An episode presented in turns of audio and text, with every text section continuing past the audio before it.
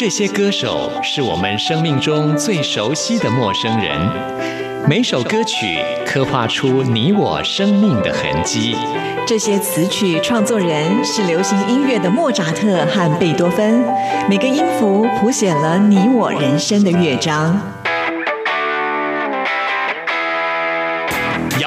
不死，在流行音乐的国度里，我们是永远的春风少年。现在就让我们用音乐陪您潇洒走一回。音乐 MIT 万象音乐始于这里。亲爱的听众朋友，大家好，欢迎收听今天的音乐 MIT Music in Taiwan，我是谭志毅。今天心情非常的开心，因为我们要进行的单元就是音乐世界很大同。自从这个单元播出之后呢，哇，这个反应可以说是非常的热烈，很多听众朋友都好喜欢央广阿北这个角色。这也呢就不枉志毅在写剧本的时候呢，几乎都已经快要绞尽脑汁了。而今天我们设计的主题还有一个很大的彩蛋哦，那就是我们的音乐。乐总监建成呐，他亲自来模拟布袋戏当中的角色哦。等一下，听众朋友听了就会知道了。而另外一个单元音乐传真情，我们邀请到的都是音乐家来分享他的音乐故事，同时呢，也要献上他最想点播的一首曲子。好，马上来进行我们今天第一个单元音乐世界很大同。哇，霞贝，台湾有歌仔戏，有歌剧。话说，央广阿贝热爱台湾，放眼天下，通晓古今，最会比较，而且还爱讲古哦。把郎的失败就是怪快乐阿贝，你在说什么啊？哎呀，这可是布袋戏里宗驾林呐。最经典的台词，超有力的。像我每一次看球赛，只要是我支持的那一队胜利，我就会说这句话来庆祝啊！哇，阿贝，原来你也是抖 U 啊！哎呦，嘿，连布袋戏粉丝的统称你也知道？嘿嘿，我还知道啊，这个抖 U 啊，就是一起修道的朋友，有志同道合的意思哦。不错不错不错，嘿，好像懂布袋戏哦。嘿嘿，其实啊，是前几天在网络上不小心看。到的啦，其实我不懂啦。不懂没关系，阿贝懂就可以了。阿贝说给你听啊。阿贝大家好，阿贝分酒大如家，输家门要出场咯。阿贝能气你好，听讲今日请我出场，是要来说明布袋戏的由来呀。阿贝是啊是啊，布袋戏上出名，上演到就是你啦，不是你来讲。还是要车上来讲啦，哈呗。讲了真对啦，布袋戏上早伫十七世纪福建、泉州、漳州、甲台湾流传，毋过啊，伫台湾发展上盖赞哦。哈呗，遐遐遐尼早哈呗。我当时我还未出世咧，哈呗。那是七零年代第一个伫台湾电视台播的布袋戏哦。对啦对啦，咱较进步啦，哈呗。咱的茶头翁啊吼，啊咧雕刻加这个服装造型吼，拢较水啦，哈呗。就像你有高头新的身材咧，哈呗，真缘投啊，哈呗。我毋是干那缘投呢。阿妹真好笑，也毋是来靠人的镜头啊，甲你演个遮尔好。阿妹，你讲什么？啊，无啦无啦，阿妹，我是讲吼，咱的故事啊，音乐甲对白拢真精彩啦吼。即摆嘛真流行迄个 cosplay 阿妹，真侪人吼拢爱开真济钱吼，啊去买甲咱同款的衫吼，扮做甲咱同款的阿妹，真好看啦阿妹。是啦，咱对台湾的传统民间艺术有真大的。贡献哦，嘿，就是讲嘛，哈咪，然后迄个流行的歌星吼，唱咱的主题曲吼，拢会红，拢会唱个抓袂掉的，哈咪，嘿嘿嘿，真好真好。真的耶！现在布袋戏还出原声带呢，可不是吗？在台湾像我这样的抖又可不少呢。哎，听完了史艳文跟哈贝能 key 来介绍布袋戏，那接下来我看你找谁来比较？别小看我，现在我就请《木偶奇遇记》的皮诺丘来告诉你杰克的木偶戏。哦，我知道了，你是想要问我为什么要找我来说呢？因为啊，大家都知道我一定要诚实，如果一说谎呀，鼻子就会变长，所以听我的一定没错。哦，你问我从什么时候开始有木偶戏呀？大约是在十七世纪哦。我们最大的特色就是用钉子和丝线控制木偶，表演起来啊可不简单呢。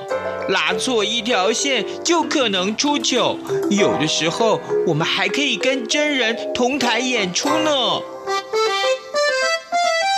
哦，你说我很可爱，嘿，那当然喽。这种木头雕刻啊，可是巴洛克时期的艺术品呢。总之啊，我们就是一个精致的表演艺术，在捷克是最受欢迎的国剧呢。阿贝，你用音乐跟皮诺丘对话哦。嗯，杰克的木偶戏是用歌曲还有口白演出，在戏院还有交响乐团伴奏，所以音乐很重要。哇，又一次创意的展现耶！我真是服了你了。在今天的音乐世界很大同里呢，跟听众朋友来比较的是很可爱的布袋戏跟西方的木偶戏啊。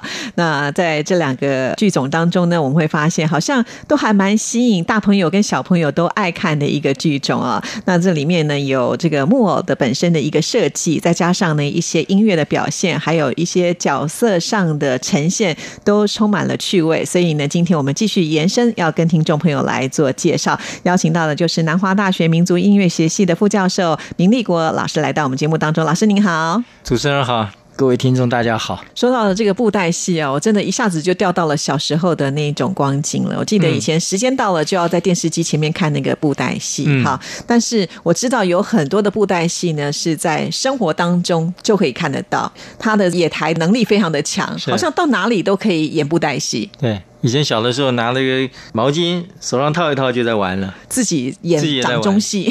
是，其实我觉得很好奇啊，因为布袋戏呢，虽然我们可以坐在那个台下很接近的地方，嗯但是呢，老实说，要看到这么细部的一种表现，不是那么的容易。可是是这些艺术家他还是坚持要做到细微的一种展现。有不只是那个偶的那个头的部分，当然头有用雕刻的也有，现在也有用合成的。比较仔细的还是慢慢的雕嘛，因为像闽南话讲，他说几仙几仙，他都会用一些比较神圣性的措辞去称呼他了。那内容其实都在制作的过程当中都很花功夫的，很讲究的，不是只是雕刻而已啊，包括他的衣服都很仔细，他做的很仔细的。那到现在为止，还有还有我看一些民间的有些的比较守着传统的那些的团体，就是从偶的造型、它的这个材料用色、布料、刺绣各方面，他们还是很讲究。嗯，对，那这个传统还有了，不过现在因为更多元了，更多元加上这个电视的这个部分，它已经变成另外的造型了，都可以 cosplay，很多人真人都可以 跟他们打扮的一模一样。对，这个就是它的那个延伸的层面，就是大家参与的角度，其实跟以前很不一样。嗯，可是回到你刚才开场的那个话，这个这老小孩、小小孩都能够喜欢，都能够参与的，我觉得是参与这样的活动的，都变成像小孩的心灵一样，就是它是拟真的嘛，就是要想去模仿一些真实，可是它又是要跟真实又不一样。一个真实的情境，你为什么不用真人来或者真实的东西，然后用一些假的东西来去呈现？那假的东西呈现出真实的东西，它怎么呈现？在戏曲，尤其在中国的戏曲，其实也不止。啊，日本的 No 也是一样嘛，就是像戴面具的系统、傩戏的面具的那个脸谱的、傀儡的，大概都有这样的一种特性。是。嗯，不管是什么样的这种剧种，其实我觉得还有一个很大的因素就是他们的音乐的部分了。是其实说到了这个布袋戏，呃，为什么我会说大朋友小朋友都爱？因为一开始那个锣鼓点一下去的时候，你就觉得好热闹哦。我现在就是要拿了板凳去抢座位，要去看今天展现出什么样的热闹。那个音乐一下去之后呢，我们马上就会被牵引的想要去看这部戏。所以我觉得在音乐的部分，它也是很重要的。如果是许王先生在、李天禄先生在的话，他马上就接下去讲了。真的，以前看戏不是去看戏，是听戏。以前讲跟他们讨论的时候，他说他们那些老先生来，你没注意到吗？他们是闭着眼睛看戏，耶，真的。我刚刚讲，如果长远一点的话，其实他是看不到细微的变化，但是是那个声音它是很有穿透力，可以传到很远的所。以他还是在像北管的或者曲牌的，嗯，和南管的这个基础上，呃，文戏武戏不太一样。可是他们就是要听那种你的锣鼓点啊，你的唱腔啊，你的音乐啊那些东西的。除此之外呢，我觉得它跟其他的剧种又不太一样了，因为我觉得在布袋戏里面呢，它的对白是用说的比较多，嗯而不像我们之前介绍的歌仔戏啦，可能他们是用唱唱的的哈。嗯那可是，在布袋戏里面呢，这个对白大概都是就是人在后面要演还要讲，对不对是？而且他们会用一一种呢比较特别的口气。是腔调是哦，然后呢、嗯把这个台词给讲出来，我觉得这也是很有趣，所以它的一个声音的呈现是非常丰富的。哇，很困难。那个真的，我看过几个比较厉害的一些长辈，就是一个人可以模仿好几个声音。对对对而且男生也还模仿女生的声音。对对对。这个能力就是哇，这个也要专门的训练，因为人有限嘛。实际上的在台上台那么小，你两个人、三个人就塞满了。对，所以他。那么多的角色扮演，他怎么去因应角色的扮演而有适当的音乐呀、那种声音出来？对，这个都是挑战，而且加上比如说你是用唱的唱腔的话，西皮二黄也都有啊，就是很多的曲牌它都加进来，不同的剧种的北管的一些唱腔它都会进来。我觉得是对演出者来讲，那不是只是演，就是他对唱腔来讲都是很大的挑战。所以为什么说有的老人说，我们去不是去看戏，我们去听戏，就音乐是很重要的。对他第一个就吸引你的目光了。是那我们现在就来听一段呢，是比较早期，呃，当时呢还用唱片把它录下来的哦。我们找到这个相当珍贵的音乐啊。是是是是这一段呢是叫做梆子腔，一起来听听看。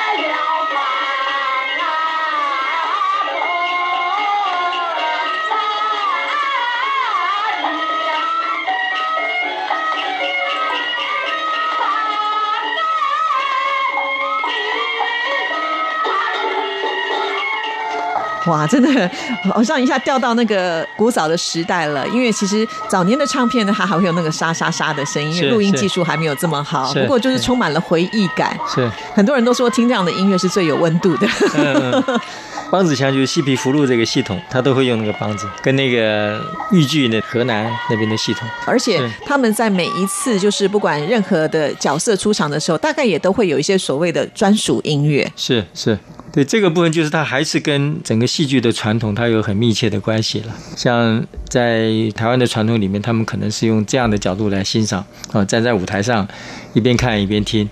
像我个人，比如看 Wayang Kuli 印度尼西亚那边的皮影戏的时候，他们的建议就是说，你要看皮影的呢人呢，不要坐在这个前面，你要坐在后面。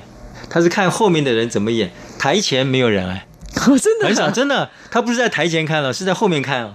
哎，我们不是在后面看嘛，对不对？是啊，好特别哦。很特别。歪阳库里是这个样子，所以后场还是很热闹，因为我们讲了那个文武场就在台后面嘛。是他是在后面，其实他们是很忙碌的，哎哦，很忙。对，常常也是好像呃一个人呢也要负责很多。我现在看过还有就是手在敲啊，脚也要按什么机关什么之类，因为现在已经升级到除了有原本的这些乐器之外，还会加上一些，比方说西方的这种爵士鼓啦，嗯那为了增加一些效果，或者是说什么呃音效都越来越多了，你知道为什么吗？为什么？因为我们付钱给人付的不多啊，那请不起那么多乐手啊，所以只好一个人要好几个人用啊。哎，真的是有这个关系哎。哦，真的吗？对啊。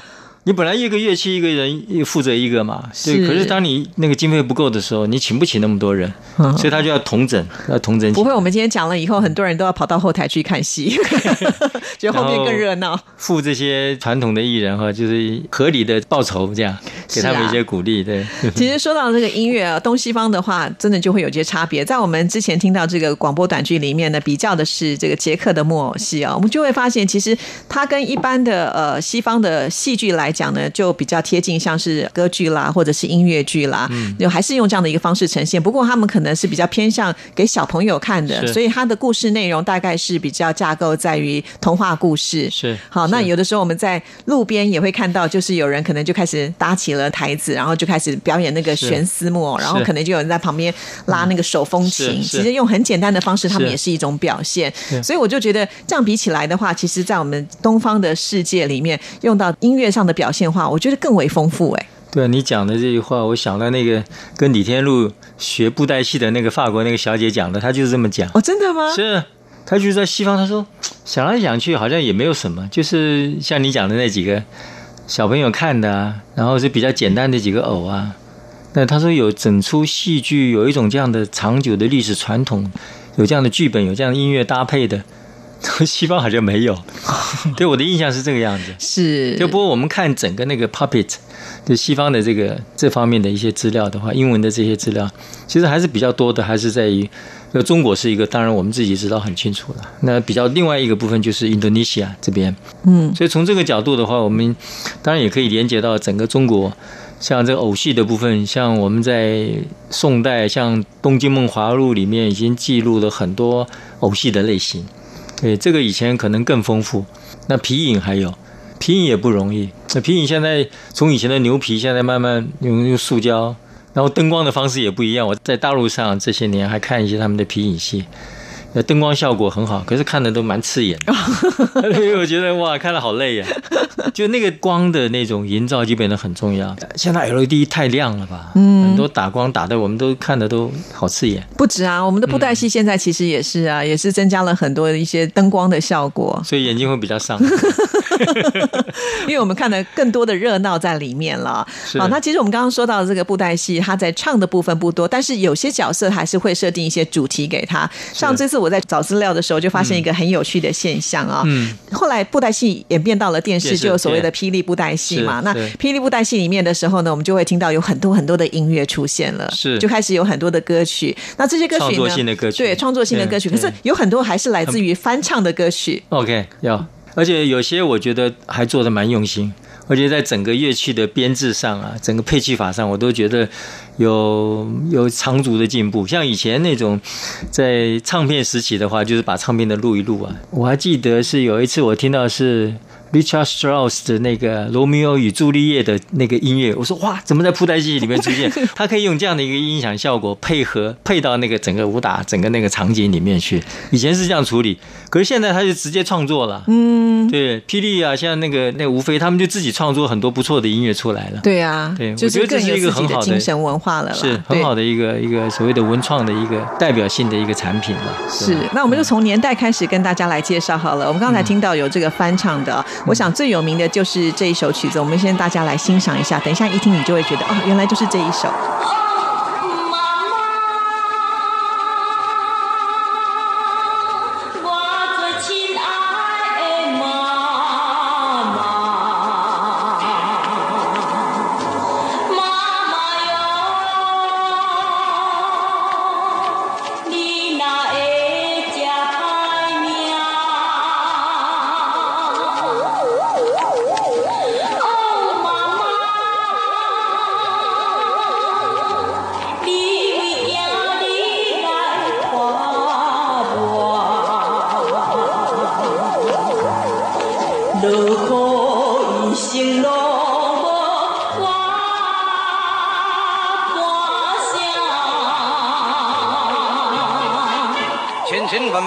万的人海，正是听到悲惨的哭声，去了思乡思亲，个个不禁自泪，已纷纷解散了。妈妈。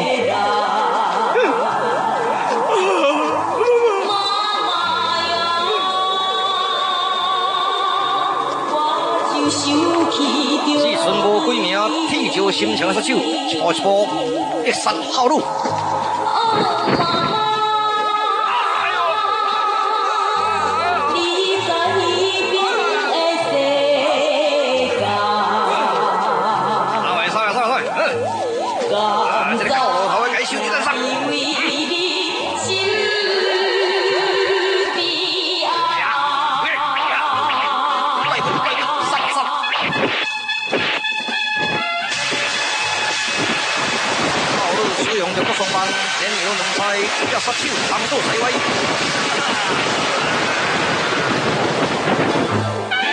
将伊靠破人海剑林，望西风而去咯。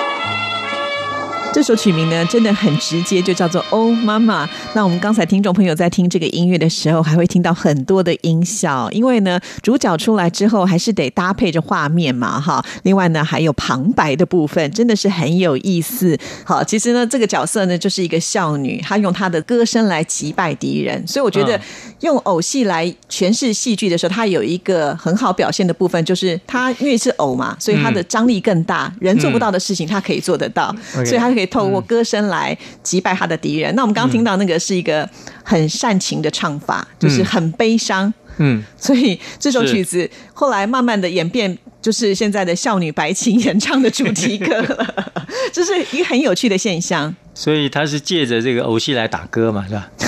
不知道欸，可是这首歌就变得非常的红，就是家喻户晓。是，所以这个部分当然跟戏剧的原来的那种，以前也许用角色来带他的音乐，嗯，现在如果是偶戏的话，他可能这个音乐本身它可以独立出来。哎，有没有做公仔啊？我不知道，会有人很多人买那个偶戏的公仔，会啊会啊，很多人也会应该是很多人有，对至少 cosplay 还蛮多人玩的。对对对，没错。对，这个我倒是觉得就是现在的整合性可能比以前要更多元一点。嗯，这个部分我觉得在文创的部分。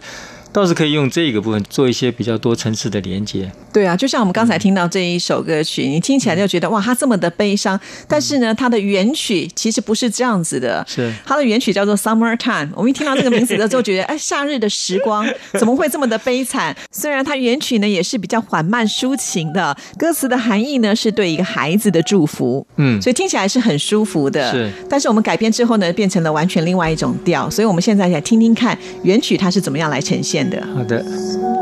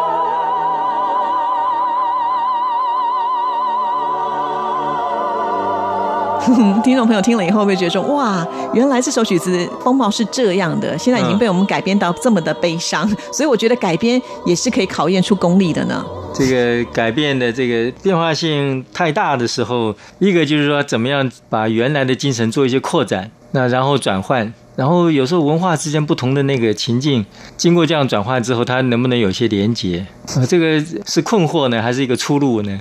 哎，这很难说啊，因为经由这样改变之后呢，这首曲子其实我相信呢，大家可能会认定哦，原来这才是真正的版本，因为我们要听的就是这种味道。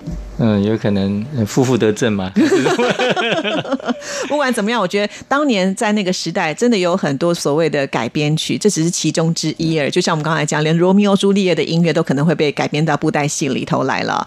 那另外，我觉得还有一个布袋戏是我小时候在看的时候会出现的一个状况，嗯，就当有些角色出来的时候呢，他一定要念一个诗句 OK 代表他的身份不过这个说实在，我每次都听不太懂，因为他有一个很奇怪的腔调，嗯就跟一般的台语的表达是不一样的。生活的台语我们都可以接受，但是是碰到这样子的时候，你会觉得说，哎，卡住了，这句到底是什么意思？要是不看那个字的话，你完全不能够了解。他的念白，有的像李天禄，他会说他是念汉文。就整个戏剧的这个传统来说的话，他应该是跟所谓的政治戏有关。这个传统，政治系正就是方方正正、正确的正正确的意思啊。因为一个是政治戏，一个是白字戏。那这个不仅是台湾的戏曲他们会这样处理，像北管呢、今天是演政治戏。那政治戏的意思就是他会用官话来唱，就是我们是想用政治戏，想用官话的系统来表达，可是我们发不出。呃，四川话的、湖南话的那样的语音系统，而是用闽南语的方式去发官话的系统，那可能听起来会有那个情况，会觉得有点熟，可是又又有点陌生的感觉。它就是一个很大的特色了，你一听就知道这个角色要出对，来了。它就是跟平常不一样了。嗯它就有一些特殊的意涵在里面。嗯，呃，它就是像是神圣性的，像是另外一个世界的那种那种的声音的感觉了。是，那我们现在让听众朋友呢来感受一下，考考大家，看你听得懂听不懂。我们来听听看这一段。OK，本心本性亦本心，专如专度是专心，脑中尽数做万贯，将我本部半边天。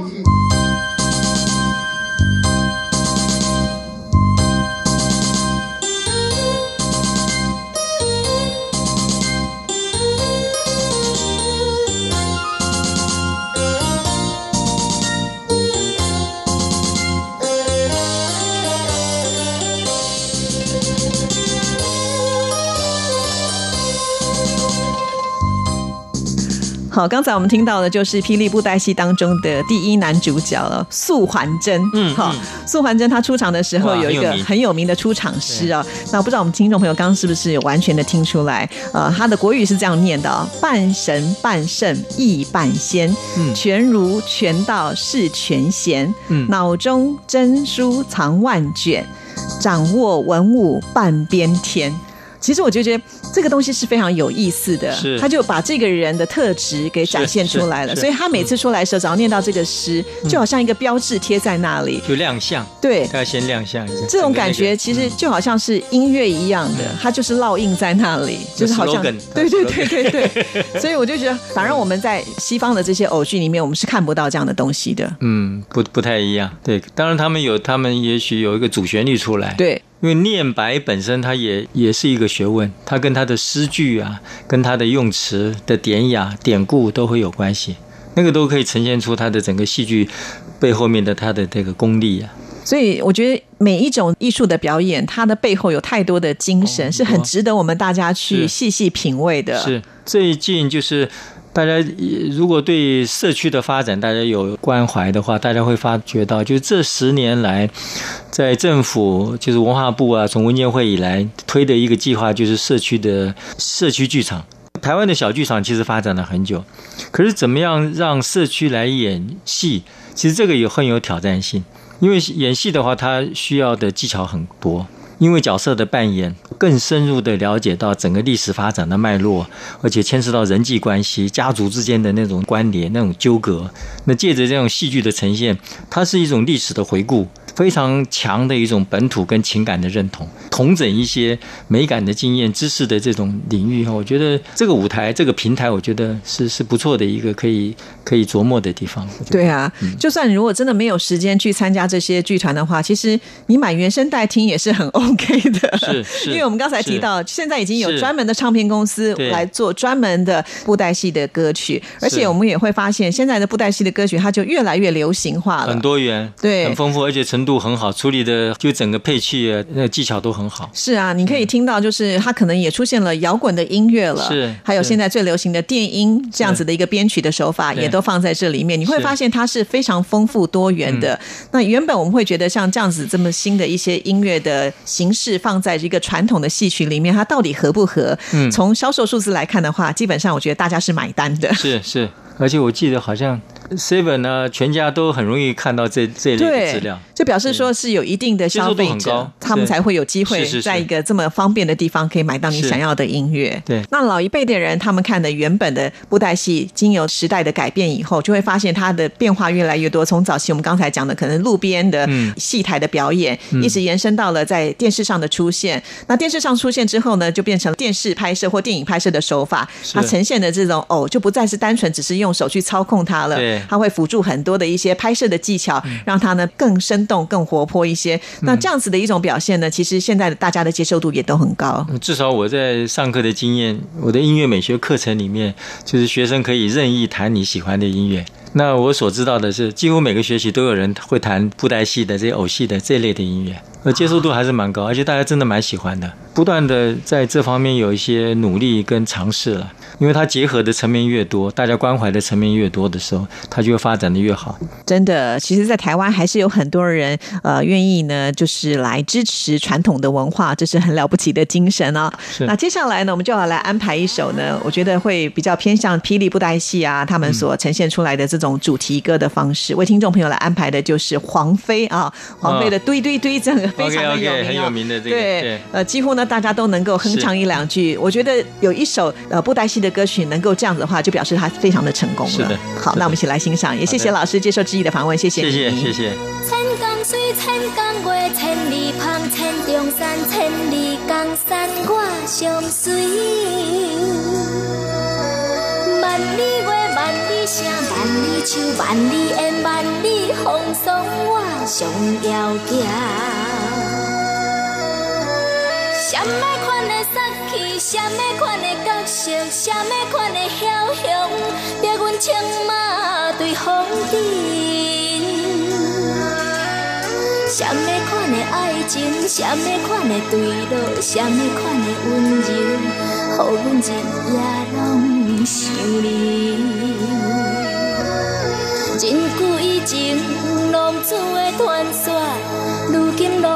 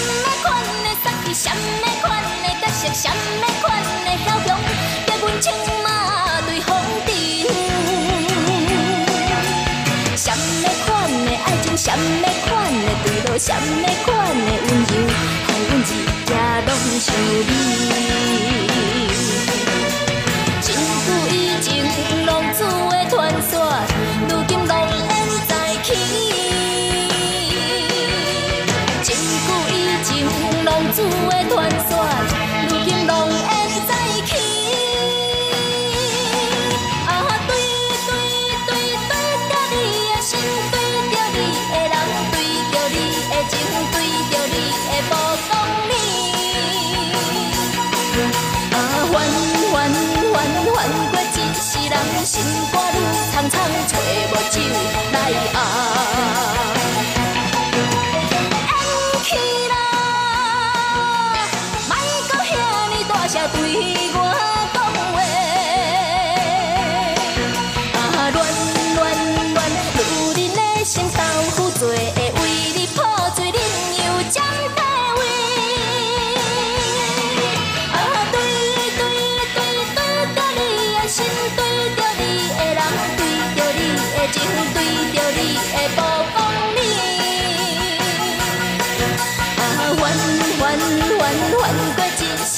心肝愈苍苍，找无酒来熬。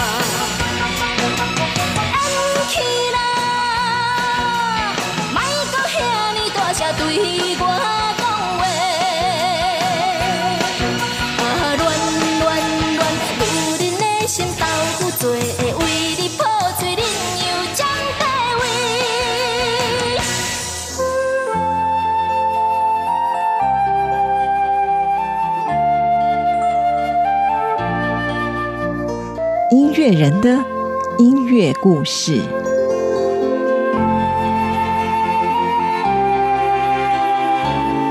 音乐传真情，音乐传真情，音乐家的心情点播。今天来到音乐传真情单元的是古筝演奏家陈依瑜。陈依瑜目前是中国文化大学音乐系副教授，四象文创真乐团的创办人。从小就被住家附近乐器行橱窗里的古筝给吸引了，之后就和古筝结下不解之缘。一路以来，陪伴影响最深的就是他的母亲陈卫科玉女士。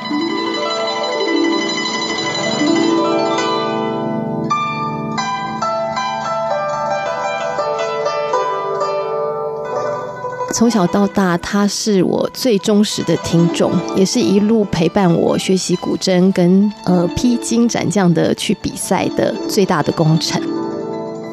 学习音乐绝对是长期努力才能够累积能量。这位幕后功臣是用什么方式来协助他的女儿？因为我妈妈是一个很传统的家庭主妇，那为了很多小孩，所以她放弃她的工作。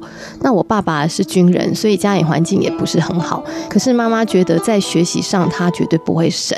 然后我妈妈是蛮会理财的，像我们刚开始买乐器，她还要标会。我们虽然家里环境不好，可是小孩子每一个人都有学一样乐器，然后每天吃的也是很丰富。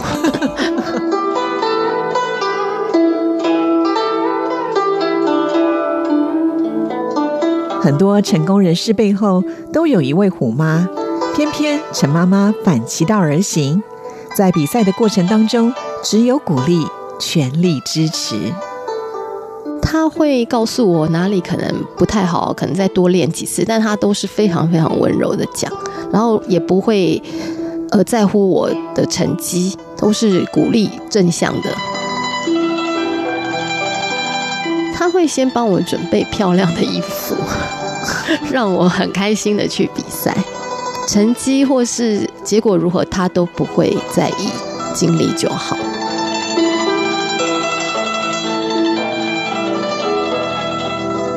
而且妈妈要负责帮我搬很重的乐器，她晚年觉得她的筋骨都不太好，我就在想，是不是她年轻的时候搬太沉重的乐器了，然后还要带脚架，然后有时候比赛还要两台。依瑜和母亲在音乐中找到最强大的连结力量。那我每一次演出，她就是最忠实的观众，几乎每一场她都会到，我会觉得很安心。演完的第一瞬间就会打电话给他。如今，依瑜的妈妈已经离开了，但是演奏会第一排固定的位置永远保留给他。嗯，我想把我自己演奏的《孔雀东南飞》送给我的母亲陈魏科玉女士。嗯，因为这首曲子呢，它是讲封建制度的压迫，所以让这两个相爱的夫妻不能相守。那因为我觉得我妈妈是生长在比较保守的那个年代，其实她也是受到很多传统的束缚，所以我是想说这首曲子就是为了要打破这样子的束缚，所以我把这首曲子送给她。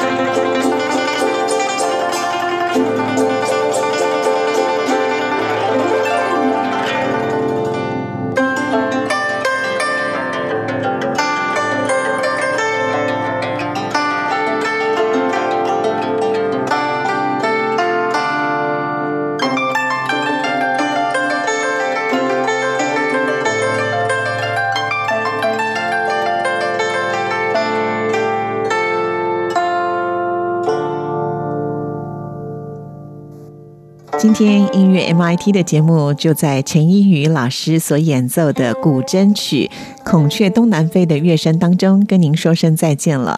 谢谢您的收听，祝福您，下次再会。